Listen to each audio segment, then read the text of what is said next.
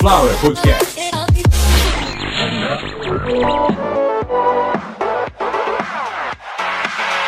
Começando mais uma edição de Caviar uma Ova, que é um oferecimento de Sunflower Podcast. Uma usina de podcasts. Eu sou Carlos Santo Forte. Este é o episódio de número 193, o centésimo, nonagésimo terceiro episódio desse podcast que logo logo tá fazendo quatro anos. Se logo logo ele estará fazendo quatro anos, é porque a gente já passou a marca de um episódio por semana. A gente mantém a média de um pouquinho mais, né? Porque no final de novembro, agora de 2022, a gente completa 192 semanas de caviar uma ova, só que já chegamos no episódio número 192. Na verdade, já se eu não tivesse tirado nenhum, acho que estava agora em 206, 207, mas eu vi que tinha coisa ali que deveria ser retirada. Já foi, já tá tudo bem. E o canal tá limpinho, né? Quem, bom, limpinho, eu não tô dizendo que ele tá isento de palavrões. Para quem tá vendo a capa do episódio hoje, eu não faço ideia do título do episódio de hoje, mas pela cara desse cidadão aí que não deveria ter sequer o título de cidadão, seja lá de qual lugar. O, o Roberto Jefferson deveria ser apátrido, ele não deveria ter nacionalidade,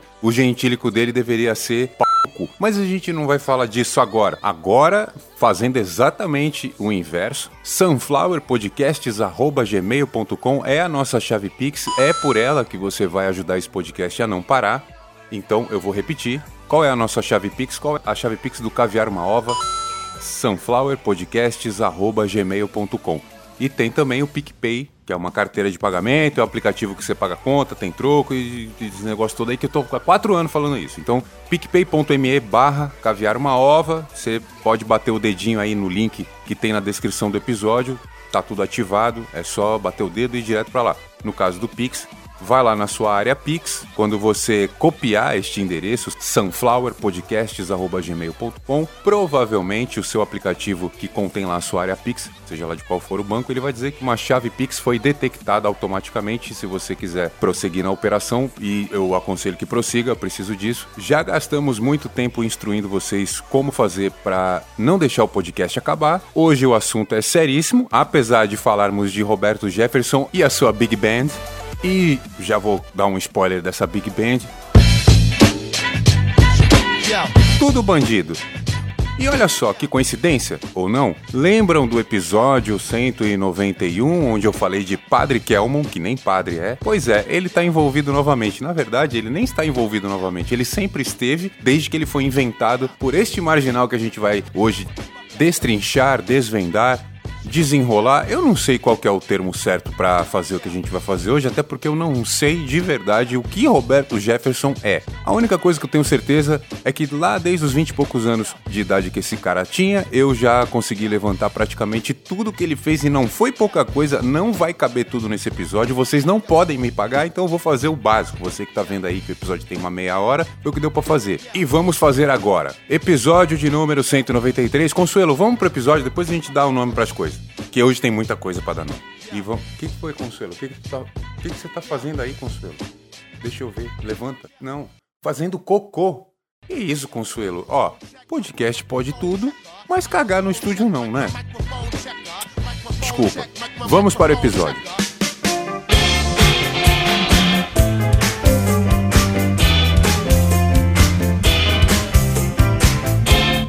Quem se incomodou com essa barrigada da Consuelo logo no começo, vai se dar mal, porque esse episódio vai ser recheado de cagada, algumas muito conhecidas de vários de vocês que estão me ouvindo, porque a audiência do Caviar Uma Ova varia de, infelizmente, infelizmente, adolescentes desocupados, adolescentes petulantes, que estão contrariando aí as diretrizes do canal, onde várias regras estão ali colocadas, como, por exemplo, o menor de idade não tem que ouvir o Caviar Uma Ova. Não tem intelecto para isso, não tem ainda tamanho encefálico para tal coisa, muito menos aí todas as absorvências que o cérebro precisa ter para os impactos que vão ser causados pelas palavras que eu vou falar. Hoje, então, vixe. Por exemplo, hoje, no episódio de hoje, como que eu vou garantir para você adolescente que sofre deste problema que a natureza não tem como isentar ninguém, você que ainda não tem aí a sua saúde formada, você que não tem toda a condição humana mínima digna para sobreviver, porque você ainda é adolescente, você, por exemplo, não tem o córtex pré-frontal completamente formado. Como é que eu vou falar de Roberto Jefferson? Como, como que eu vou escrever?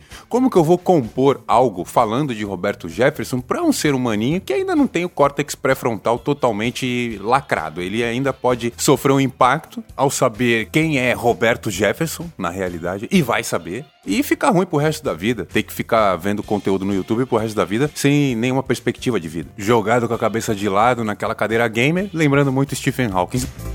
Mas a gente não vai fazer piada capacitista, não vai fazer piada exclusivista. Hoje nós seremos politicamente corretos, até porque a gente vai falar de Roberto Jefferson e sua banda. E qualquer coisa que a gente venha a falar desses caras transforma a gente numa pessoa do bem, numa pessoa literalmente que respeita a agenda dos bons costumes, Consuelo. Vamos falar dele?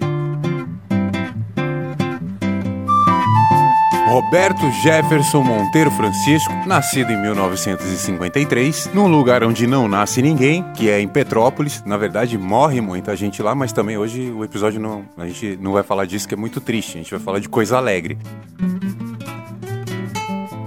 Roberto Jefferson, um cara da comunicação, um cara da música, certo? Errado. Ele tentou isso muitas vezes. É só ver as fotos. Eu gostaria de colocar uma foto do Roberto Jefferson quando era jovem, mas vão falar que é gordofobia da minha parte. O Roberto Jefferson ele devia pesar mais ou menos os 240, 295, uns 300 quilos, talvez um pouco mais, uns 350, olhando aqui talvez uns 365, talvez até uns 450 quilos. O Roberto Jefferson era gordo pra caralho. Ele era muito grande e cabeludo, igual o Monark. Na verdade, eles até é uma, um questionamento aqui do pessoal que tá gravando comigo. Seria Monark um descendente de Roberto Jefferson? Não sabemos.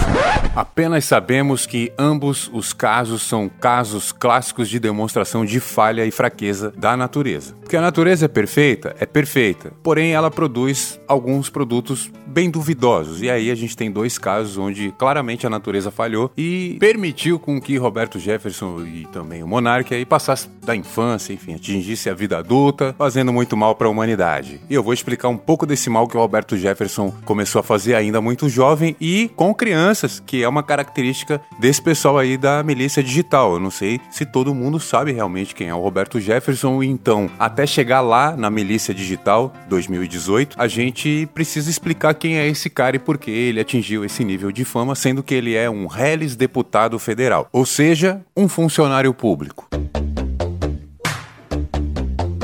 que só consegue atingir este posto e ser empossado deputado federal se caso tiver um número expressivo de votos. E como o senhor Roberto Jefferson conseguiu o primeiro mandato? Ele foi eleito com 89 mil votos na eleição de 1983. Ele entrou como deputado federal porque já carregava a fama de apresentador de TV. Formado em 1979 em Direito, em uma faculdade qualquer, que agora também isso não é importante. Roberto Jefferson teve o início da sua carreira ligado a imagem de um homem conhecido como o advogado dos pobres. Aí provavelmente porque ele era estagiário ou foi obrigado por alguém a assumir alguma causa aí de alguma família pobre ou de algumas pessoas com um perfil muito pobre, provavelmente perderam tudo, né? A gente sabe que advogado bom já é difícil ganhar alguma coisa, ainda mais no Brasil. Advogado merda é certeza que você vai se fuder ou vai ir pra cadeia, às vezes até coisa pior, porque tomar uns tiros na rua porque seu advogado deixou vazar alguns documentos seus, transando com a esposa de algum juiz de... Mas não vai adiantar entrar nesse assunto agora, né, Consuelo? É exatamente. E quando a gente apresenta a história de uma pessoa com essa evolução, fez faculdade de direito, foi apresentar um programa de TV, foi eleito deputado. A gente sabe que não é só isso, que algumas coisas aconteceram, com certeza absoluta, alguma coisa aconteceu, a gente vivia numa outra época, né? Porque hoje, quem é que hoje ganha eleição? Youtuber. Ou seja, o cara já tem dois problemas pro resto da vida. Desculpa, eu tomei muito café. Então vamos fazer uma pausa para o nosso patrocinador. Esse episódio é um oferecimento de café Chuquita, produzido pela equipe especializada em café gourmet do Café Colonial de Gramacho, em Duque de Caxias. Café Chuquita, o café da Chuca de Periquita. Ao persistirem os sintomas, o médico deverá ser consultado. Palmas para o nosso patrocinador. Não, criança não. Criança não. Não. Pelo amor de Deus. Já não basta o que o Roberto Jefferson fez com crianças. Vocês querem acabar com o café Chuquita, querem acabar com o caviar uma ova. A quem interessa cercear Carlos Santo Forte do seu direito de se comunicar? Calar Carlos Santo Forte interessa a quais veículos de comunicação, grupos internacionais, juízes de direito? A quem interessa? Não sei, mas eu não vou ficar quieto. E inspirado num jornalismo tipo Juca Pirama, da novela Salvador da Pátria, que apresentava um programa na Rádio Tangará. eu, eu lembrei disso porque eu gravei num outro episódio, isso não tá aqui no texto. E eu enrolei quase uns 10 minutos para começar a falar desse programa que se chama O Povo na TV, que o Roberto Jefferson apresentou e agora é que vem o auge, o ápice da coisa toda. Ele apresentou esse programa sozinho, ele inventaram Roberto Jefferson. Para quem não, não entende muito, ou até, no caso, alguns que entendem bastante de internet, tem um cara fazendo muito sucesso aí, que é o Casimiro. Imagina que o Casimiro fosse do mal e tivesse o triplo do tamanho. Era o Roberto Jefferson. Roberto Jefferson era o gordão do mal, o gordão que fazia piada errada, o gordão do mal. Não tem outra maneira de falar, eu não quero tomar nenhum processo e não vou. Eu não quero ser gordofóbico porque não estou sendo. Ele pesava mais ou menos equivalente a um Fusca com um tanque cheio. Ele fazia umas piadas de péssimo gosto, então ele era o gordão do mal. Não tem outra maneira de chamar. Ele era gordão, ele era do mal. Roberto Jefferson era o gordão do mal. E ele era muito bem assessorado no programa O Povo na TV, como vocês já ouviram, que se eu não me engano foi de 79 até 84, até porque depois de 84 a TVS passa a se chamar SBT. Então eu lembro que no SBT não tinha mais esse programa. Pode até ser que tenha mudado o nome, como eu acho que na minha opinião, aí é minha opinião, pelo que eu estudei, pelo que eu li, o povo na TV ele foi dividido em vários segmentos como o jornalismo, a exploração crua e explícita do pobre, que é o, por exemplo, os programas aí do João Kleber, da Cristina Rocha, que era uma das apresentadoras, vocês estão pensando que ela é velha? Ela é muito velha. A Cristina Rocha apresentou a Cristina Rocha apresentou O Povo na TV junto a Roberto Jefferson, Sérgio Malandro, Wagner Montes e Wilton Franco, que era o mestre dos magos aí dessa juventude toda, que era uma galera, ó, porque assim, eu não sei se vocês têm essa consciência, todos os que eu citei agora são filhos de militares ou políticos. Eu repito, Sérgio Malandro, Exército. Wagner Montes, Política. Cristina Rocha, os dois. Exército e Política, a família dela. E o Roberto Jefferson, Política. O pai e avô, todos políticos. Ou seja, eu não sei se vocês entenderam. Quem eram os políticos que recebiam muitos votos naquela época? Não tinha YouTube, não tinha internet, tinha TV.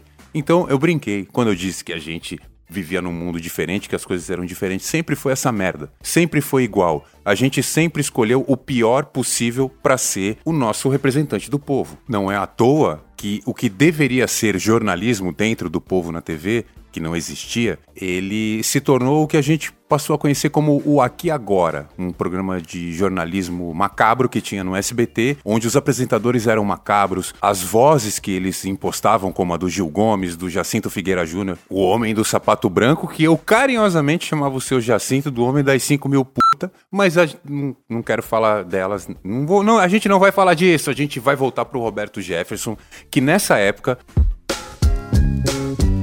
quando ele apresentava o povo na TV, junto, já disse, Cristina Rocha, Sérgio Malandro, Wagner Montes, o time do fracasso, né? A equipe do fracasso é só olhar para trás aí ver o que esse pessoal fez. Nada do que esse pessoal se envolveu é legal. Absolutamente nada. E ainda geraram um Roberto Jefferson, que era um aborto da natureza dentro da natureza dos apresentadores de TV. E talvez, para compensar todas aquelas discrepâncias latentes que em pouco tempo passaram a ser visíveis, perceptíveis.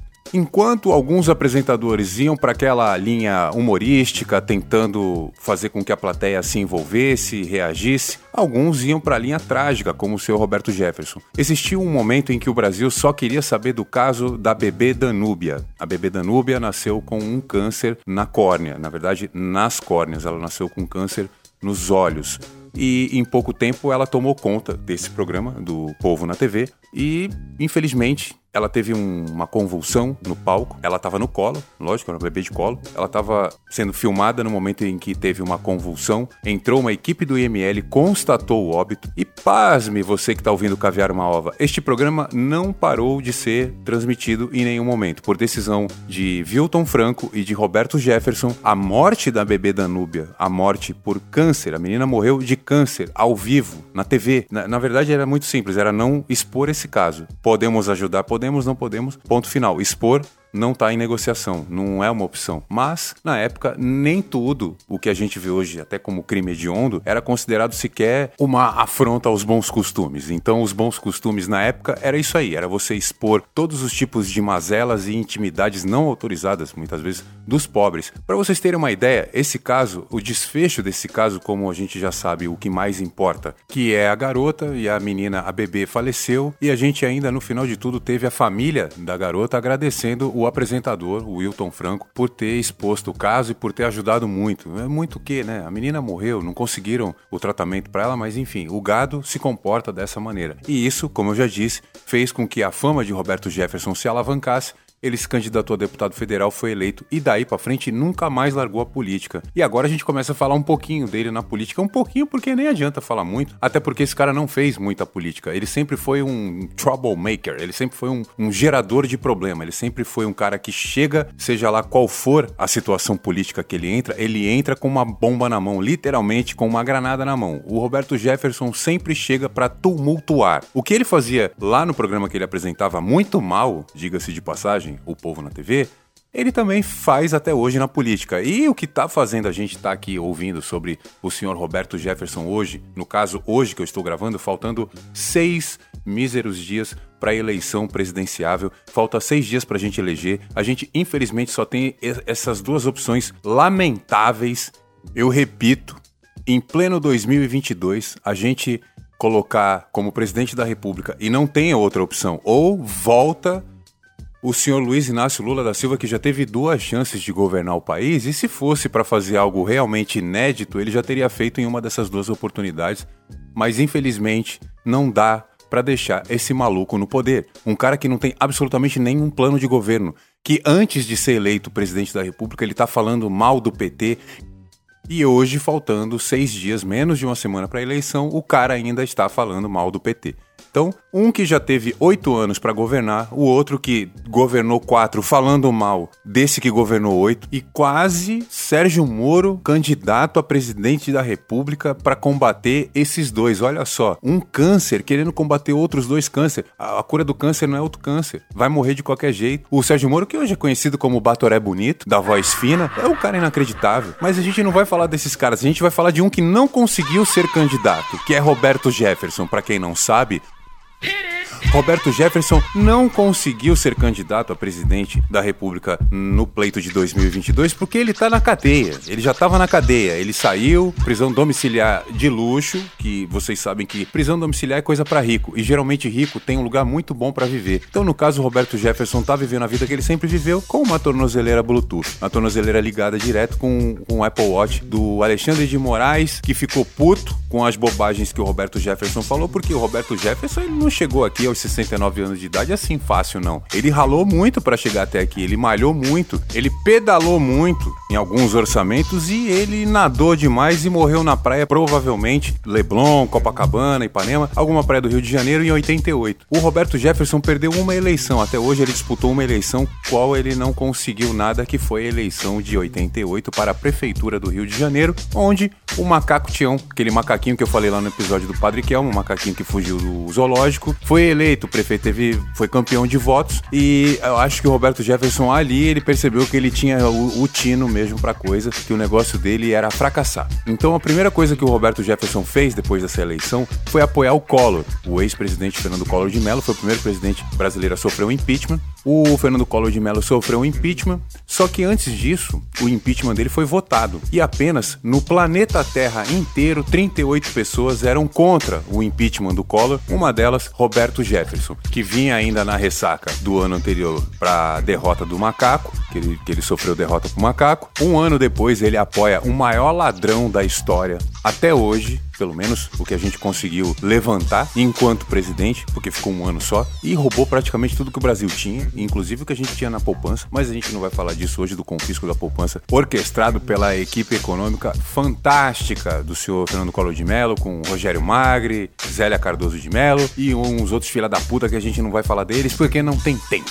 No bruto aqui tem 20 minutos de gravação e eu não saí ainda do início de carreira, do estágio que o Roberto Jefferson fez na política com o seu primeiro mandato de deputado federal em 1983 e na tentativa de se eleger como prefeito do Rio de Janeiro em 88, que perdeu a eleição, foi a única. Dali para frente, mais cinco mandatos como deputado federal na sequência e ele só se ferrou e muito, porque, pô, um cara que começa defendendo o Collor e votando contra o impeachment do Collor, para você que não entendeu aí, se fosse pelo Roberto Jefferson, Collor era presidente até hoje. Na verdade, ele, né? Ele, Roberto Jefferson, seria o presidente. E a gente conseguiu frear as loucuras de Roberto Jefferson em vários momentos. Logo depois disso, no governo Fernando Henrique, ele se envolveu com o escândalo de um orçamento foi parar numa CPI. Talvez vocês se lembrem dos anões do orçamento. Lembra daquela história daquele cara que ganhou duas mil vezes na loteria, o João Alves? Então, naquela, naquele bololô ali, tinha Roberto Jefferson. Só que ali ele era deputado federal, então eu sempre, naquela da imunidade parlamentar, ou dependendo do cargo, foro privilegiado. Esse não, não atinge a todos. A imunidade parlamentar, desde que seja um deputado ou federal ou estadual, ele vai ter. Mas o foro privilegiado, que é uma, é uma égide de, de videogame, é um escudo, é um hitbox. Praticamente você. É, não, nada te acontece. Não sei se você tomar um tiro na cabeça igual o, o cara que eu esqueci o nome, que comia p que ele também gostava de comer p... Kennedy, o presidente americano lá, só se for daquele jeito, um cara, um sniper, pra tirar o teu foro privilegiado. É um negócio que te deixa imortal, intocável. Um exemplo do que o foro privilegiado proporciona, vocês devem lembrar daquele deputado, o Carly Filho, lá no Paraná, que encheu a cara de cocaína e vinho, saiu do restaurante loucão com o carro de milionário dele, passou num elevado, o carro levantou as rodas do chão, atravessou um outro carro que passava no cruzamento de maneira regular. Então o cara varou o sinal vermelho a 100 por hora, arrancou a cabeça de um jovem de 19 anos. E o que aconteceu com o Carly Filho? Que foi flagrado bêbado, um uso de entorpecente, dirigindo sem habilitação, fazendo tudo errado e ainda passou o sinal vermelho. Não aconteceu nada porque ele tinha foro privilegiado. Afinal de contas, ele tinha que trabalhar no outro dia, né? Ele é deputado. E o deputado Roberto Jefferson, que está aí na capa do episódio, depois de ter levado um soco na cara de alguém da máfia italiana, provavelmente, onde ele alega que aquilo foi uma estante que caiu no rosto dele quando ele foi na cozinha pegar um disco do Lupicínio Rodrigues. Que merda. Carlos Santo Forte não mente, o Caviar é uma Ova um podcast que não mente. Às vezes a gente conta uma história de ficção, mas isso sempre fica na descrição do episódio. Então eu acabei de falar algo que parece que foi um roteiro escrito por algum viciado em alguma substância química altamente tóxica e alucinógena, mas não, eu vou repetir. O Roberto Jefferson em 2005 apareceu com o olho roxo, com a cara muito fodida, você tá vendo aí na capa do episódio. E qual foi a justificativa dele junto aos seus correligionários? Lembrando assim, o que é um correligionário? Hoje, um correligionário do Roberto Jefferson é o substituto dele que ele mandou lá no debate porque estava na cadeia, que é o Padre Kelmon, né? Então, por exemplo, o Padre Kelmon dele na época, eu, eu esqueci o nome de um político, que foi dizer o seguinte: olha, o Roberto Jefferson ele sofreu um acidente, ele tinha que depor no dia. Então, um dia antes, ele estava tranquilão em casa, porque ele ia depor na CPI, aqui cuidava. Não, CPI não, perdão. Era um depoimento para a Polícia Federal a respeito do mensalão. Mensalão do PT, mensalão do governo PT, que ele, Roberto Jefferson, declarou ter recebido 4 milhões de reais e outras várias coisas que ele denunciou, mas eu não estou aqui falando do mensalão, o que importa é só o Roberto Jefferson. Então, quando ele tinha essa denúncia, talvez você se lembre daquele careca que lembra muito, aliás, a gente tem que até ver aí se geneticamente não tem alguma ligação do senhor Alexandre de Moraes com o Marcos Valério. Sobrancelha preta, carequinha na gilete e aquele olhar misterioso do seu vizinho que você não sabe se ele vai te chamar para um churrasco ou para te enterrar no quintal dele. E em 2005, o Roberto Jefferson teve os seus direitos com olho roxo e tudo, depois de buscar o CD do Lupicínio Rodrigues num armário na cozinha. O armário caiu na cara dele e deixou a marca de uma mão grande de um cara pesado que encheu ele de soco com certeza absoluta e provavelmente o nome do cara é Estante e o nome do soco que ele deu se chama Lupicínio, deve ser uma manobra diferente aí de um tipo de box, box geriátrico, sei lá como é que é. Ninguém explicou essa história desse soco que ele levou na cara, porque é óbvio que foi um soco, tá lá a marca de mão na cara dele, mas ele, né, meteu essa aí do da estante, do lupicínio, sei lá o que. O que aconteceu foi que ele teve os seus direitos políticos cassados por oito anos, então de 2005 até 2013, Roberto Jefferson não disputa nenhuma eleição, não tinha nem como.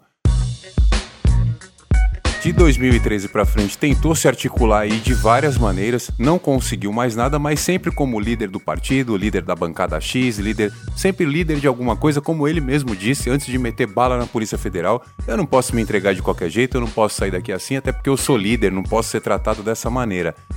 Dessa maneira, qual maneira, seu Roberto Jefferson? Como eu já disse, ele foi acusado, ele mesmo assumiu ter recebido 4 milhões de reais e, claro, a maioria das denúncias que ele respondeu e perdeu seu mandato foi para não ir para cadeia.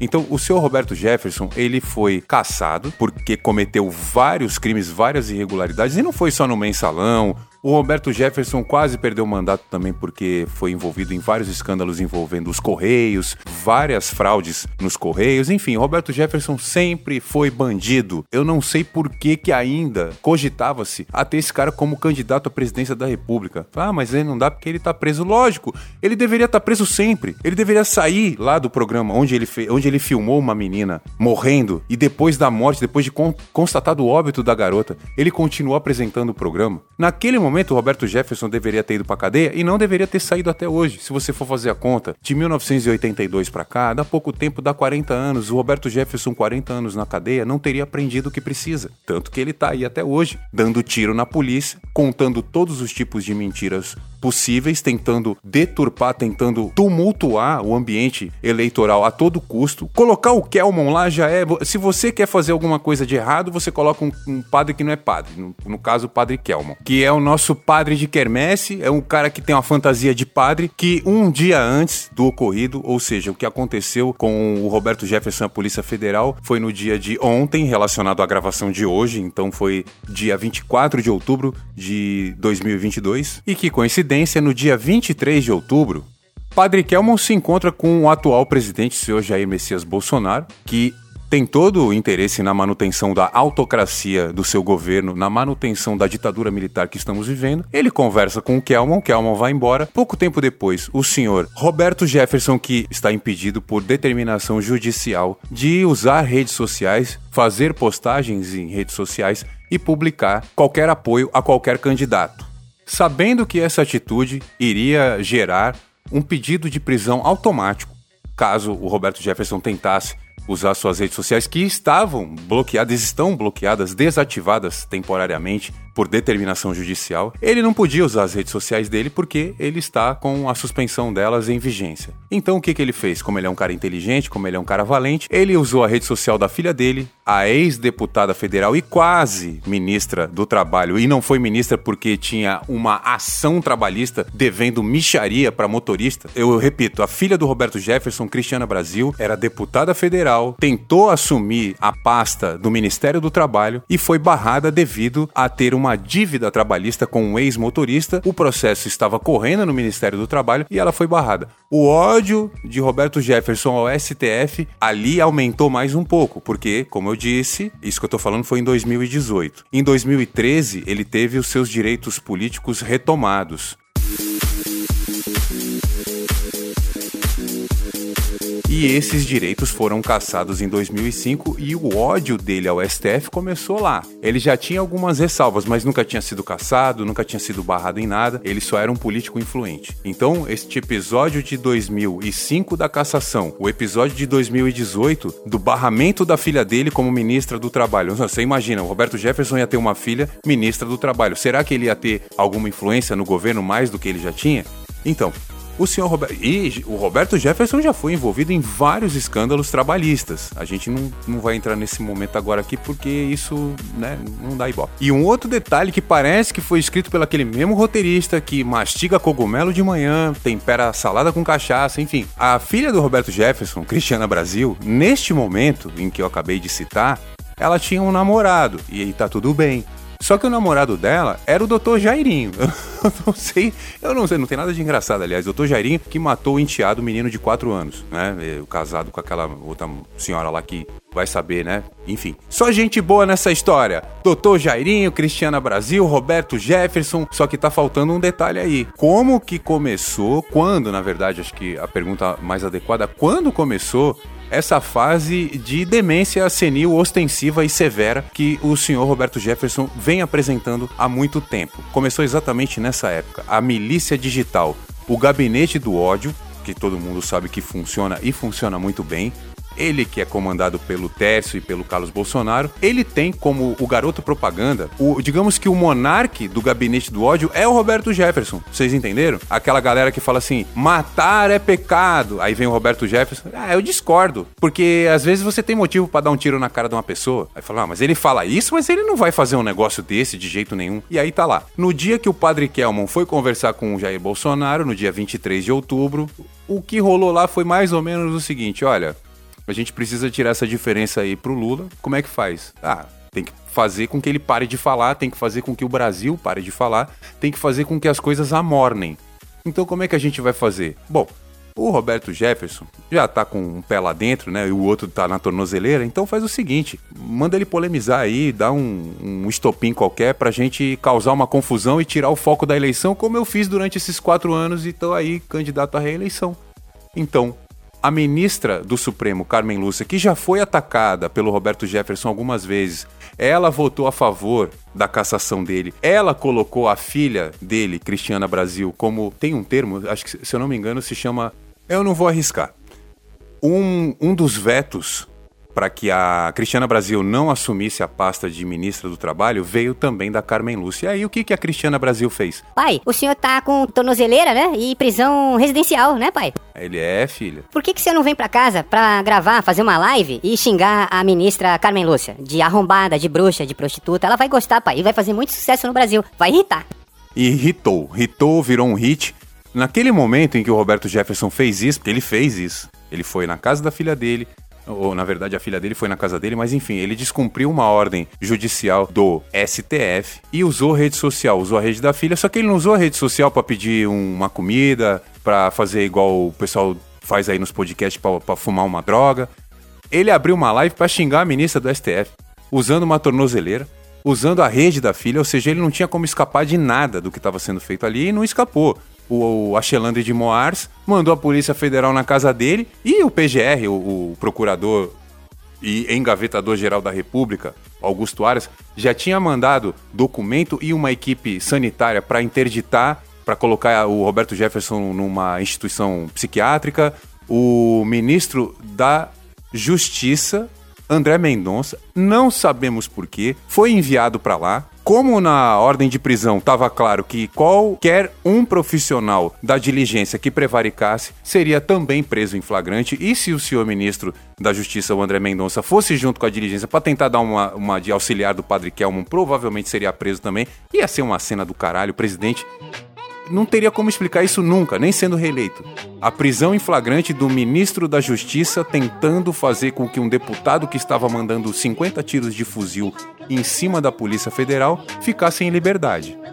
Que, assim, que, que o presidente da República é um bandido, miliciano, estuprador, genocida, pedófilo, ladrão, quadrilheiro, igrejeiro, vagabundo, a gente sabe disso. Que tem gente que apoia ele por pura falta de caráter, por problema moral mesmo, a gente sabe que tem. Agora, explicar isso, fala, cara, tem um deputado mandando tiro na Polícia Federal porque ele não quer ser preso, porque ele chamou uma ministra do Supremo de vagabunda, de bruxa, de prostituta, e o cara fez isso simplesmente para tirar o foco da eleição. E aí tu manda lá o ministro da Justiça mandar o ministro da Justiça para amenizar a coisa, para amortizar a dívida a ser paga pelo Roberto Jefferson, o franco atirador, é, é ser bandido demais, é ser miliciano demais. E o Bolsonaro foi, porque tudo isso arquitetado por ele, por ele, pela equipe dele. E qual que é a prova que eu tenho disso? Todas. Toda. Qual que é a prova que eu tenho disso? A viatura da Polícia Federal, o não sei se vocês viram lá, a gente tem o delegado da Cunha Branco. O da Cunha Branco, o cara tava simplesmente numa mesinha de bolo e café com o Kelman e com o Roberto Jefferson explicando: não, eu vi que o senhor não atirou para matar, tá tudo bem, a gente veio aqui para fazer nosso trabalho. Que isso, cara? Onde é que um cara que dá tiro de fuzil numa viatura de Polícia Federal tem um tratamento desse? O outro tava andando sem capacete lá, jogaram o cara dentro da viatura, mataram ele asfixiado com granada. Uma granada de efeito moral, a mesma que o senhor Roberto Jefferson, não sabemos como e não vamos saber, também tinha. Eu vou explicar uma coisa que talvez vocês não saibam, porque muitos de vocês são burros, desculpa falar desse jeito, mas é verdade. Acertou. As armas que o Roberto Jefferson possuía, algumas delas, ele não poderia ter porque no Brasil não se vendia, não era permitido. O Bolsonaro liberou. Mas a gente teve ali um arremesso, um não, perdão, três arremessos de granadas que são ainda, e se Deus quiser, sempre vai continuar proibida, né? A, a granada, no Brasil você não pode ter granada, que absurdo. Porém, a gente teve três arremessos de três granadas de efeito moral. Mesmo a granada de efeito moral não tendo poder de destruição, ela não tem é, deslocamento de ar, nem fragmentação, mas é uma granada. Ela, você não tem controle do efeito de uma granada. Ela simplesmente explode. Então, o gás que deixa você completamente lacrimejante ou desnorteado, seja lá o qual elemento químico que tem naquela granada.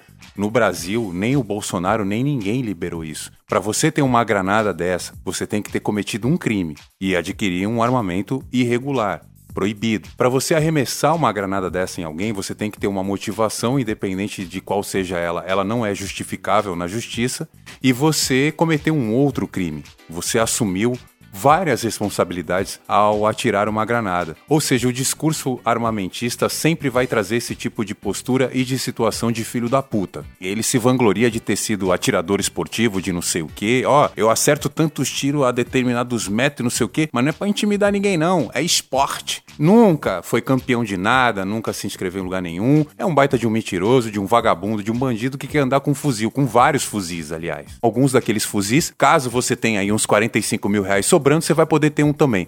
Caso não seja, você vai ficar chupando esses caras enquanto eles ficam mostrando arma na TV, porque é isso que você que é armamentista faz. Você aí que tem discurso armamentista, nunca passou num concurso, não é um agente de segurança, você é um baita de um chupador de piroca. É isso que você é. Você tem discurso armamentista, por quê? Porque você é um bosta que quer ter vantagem em cima de pessoas que você não vai ter jamais. Porque estudar cansa. Do mesmo jeito que levantar peso deixa musculoso, estudar deixa inteligente. Eu vou falar a frase correta aqui que tá chegando no fim do episódio. Eu já falei bastante coisa, porque o resto que eu falei do Roberto Jefferson, o resto dali para frente, vai acontecer ainda. O noticiário vai trazer muito mais coisas. Nesse momento ele tá preso. Ah, oh, que coincidência!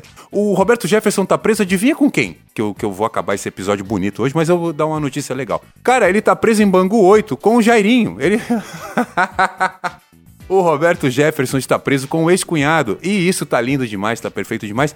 Mas a gente sabe que esse pessoal é muito rico, é muito poderoso. E eles vão acabar saindo da cadeia logo logo. O Jairinho que se foda, a gente não tá falando dele. Ele já não era nem mais pra estar tá vivo. Mas enfim, o, o Jefferson não. O Roberto Jefferson vai dar trabalho. Vocês podem ter certeza que o que o Roberto Jefferson fez com a Polícia Federal Ninguém faz com polícia nenhuma em lugar nenhum do mundo, a não ser que o chefe dessa polícia esteja à frente da ordem. Quem deu a ordem para disparar, quem deu a ordem para fazer esse tumulto todo, para tirar o foco da eleição, foi o presidente atual da República. Espero que quando vocês estejam ouvindo, quando eu esteja famoso e milionário, morando em frente à praia, que o presidente da República não seja mais esse cara que eu esteja conversando com o atual presidente da República, que substituiu o senhor Jair Messias Bolsonaro, falando sobre isso que está aqui. Como eu disse lá no começo, eu não queria o Lula como presidente porque ele teve oito anos, teve duas oportunidades. Ele não foi retirado, ele não, ele não teve problemas de saúde que o impediram de governar. Eu gostaria muito que a gente tivesse um outro presidente, um presidente talvez professor universitário,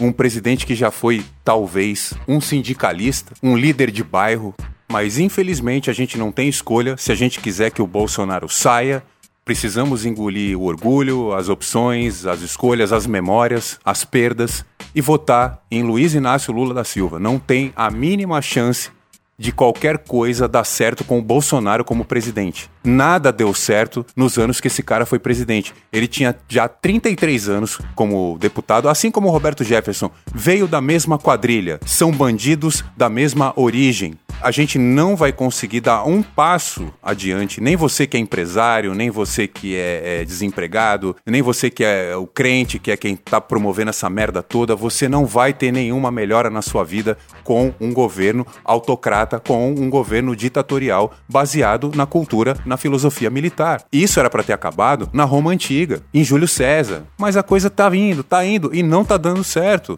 Onde é que você, me fala você que tá ouvindo, aonde que o militarismo domina e as pessoas vivem felizes e em paz. Pois é, eu sei, não existe. Infelizmente, nem vai existir. E Caso tentem, eu garanto, não vai ser no Brasil que vai dar certo. Mas o Brasil que deu certo, que ainda não existe, um dia vai repetir comigo essa frase: A busca por conhecimento liberta. O conhecimento traz a liberdade. Esse episódio foi um oferecimento de Sunflower Podcasts e Zero Stage. Foi o episódio de número 193. Muito obrigado para todos vocês que ouviram. Se você quer que o canal continue, se você gostou dessa linha de conteúdo, se você quer que a coisa se repita, invista em conhecimento, invista em entretenimento, invista no Caviar uma Ova. Como? sunflowerpodcasts.gmail.com é a nossa chave Pix. Eu vou repetir, mas ela está como um link lá na descrição do episódio sunflowerpodcasts.gmail.com. Tem também nosso PicPay, que é o nosso aplicativo de merda, nossa carteira de pagamento, picpay.me barra caviar uma ova. Pode ser lá, pode ser no Pix, vai tudo para o Pix e a gente vai lá na padaria do seu Zé, que morreu de Covid, de acordo com a Consuelo, morreu de Covid, Consuelo. Não morreu, seu Zé não morreu. Vamos pra padaria então, acabou o episódio. Se acabou. Free drinks in the house.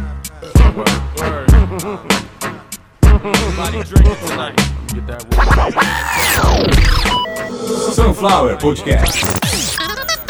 Perfect.